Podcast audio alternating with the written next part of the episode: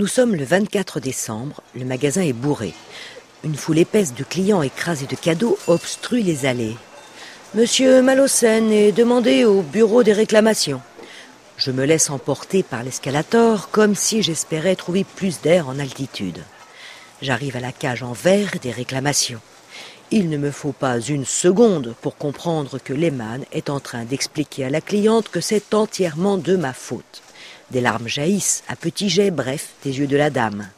Elle a rangé dans un coin un bébé obèse, rentré en force dans une poussette déglinguée. J'ouvre la porte. J'entends les man affirmer sur le ton de la plus franche solidarité Je suis entièrement d'accord avec vous, madame. C'est absolument inadmissible. D'ailleurs, le voici. Nous allons lui demander ce qu'il en pense. Sa voix a changé de registre. Du compatissant, on glisse au venimeux. L'affaire est simple. Lehmann me l'expose avec une tranquillité d'hypnotiseur. Voilà, il y a trois jours, mes services auraient vendu à la dame ici présente un réfrigérateur d'une contenance telle qu'elle y a enfourné le réveillon de vingt-cinq personnes, hors d'œuvre et dessert compris. Enfourné est d'ailleurs le mot juste, puisque cette nuit, pour une raison dont Lehmann aimerait bien que je lui fournisse explication, le frigo en question s'est transformé en incinérateur. Un miracle que madame n'ait pas été brûlée vive en ouvrant la porte ce matin. Je jette un bref coup d'œil à la cliente. Ses sourcils, en effet, sont roussis. La douleur qui perce à travers sa colère m'aide à prendre un air lamentable. Le bébé me regarde comme si j'étais la source de tout. Mes yeux à moi se portent avec angoisse sur Lehmann, qui, les bras croisés, s'est appuyé contre l'arête de son bureau et dit J'attends. Silence. Le contrôle technique, c'est vous, non? J'en conviens d'un hochement de tête et balbutie que, justement, je ne comprends pas. Les tests de contrôle avaient été effectués. Dans le regard du môme, je lis clairement que le massacre des bébés phoques, c'est moi. Lehmann s'adresse de nouveau à la cliente. Il parle comme si je n'étais pas là. Il remercie la dame de n'avoir pas hésité à déposer sa plainte avec vigueur. Il va sans dire que la garantie jouera et que le magasin lui livrera, séance tenante, un autre réfrigérateur. Quant aux préjudices matériels annexes dont vous-même et les vôtres avez eu à pâtir, Monsieur Malocène se fera un plaisir de les réparer, à ses frais, bien entendu. Et il ajoute Joyeux Noël, Malocène.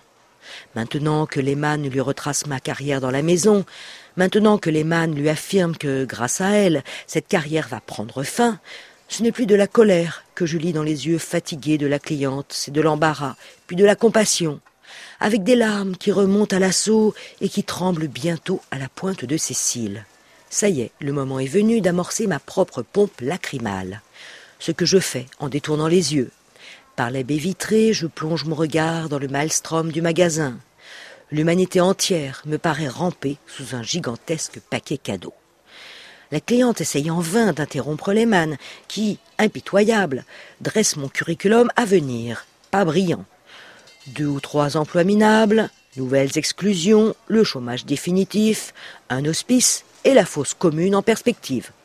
Quand les yeux de la cliente se reportent sur moi, je suis en larmes. Lehmann n'élève pas la voix, il enfonce méthodiquement le clou. Ce que je vois dans les yeux de la cliente maintenant ne me surprend pas. Je l'y vois, elle. Il a suffi que je me mette à pleurer pour qu'elle prenne ma place. Compassion. Elle parvient enfin à interrompre Lehmann au milieu d'une respiration. Machine arrière toute. Elle retire sa plainte. Qu'on se contente de faire jouer la garantie du réfrigérateur, elle n'en demande pas plus. Inutile de me faire rembourser le réveillon de vingt-cinq personnes. Elle s'en voudrait de me faire perdre ma place une veille de fête. Lehmann a prononcé le mot Noël une bonne vingtaine de fois. Tout le monde peut faire des erreurs, elle-même il n'y a pas si longtemps, dans son travail. Cinq minutes plus tard, elle quitte le bureau des réclamations, munie d'un bon de commande pour un réfrigérateur neuf. Lehman et moi restons seuls. Je le regarde un moment se fendre la pêche, puis je murmure Belle équipe de salauds, hein? Sa gueule d'aboyeur s'ouvre toute grande pour me répondre, mais quelque chose la lui ferme. Cela monte du ventre du magasin. C'est une explosion sourde, suivie de hurlements.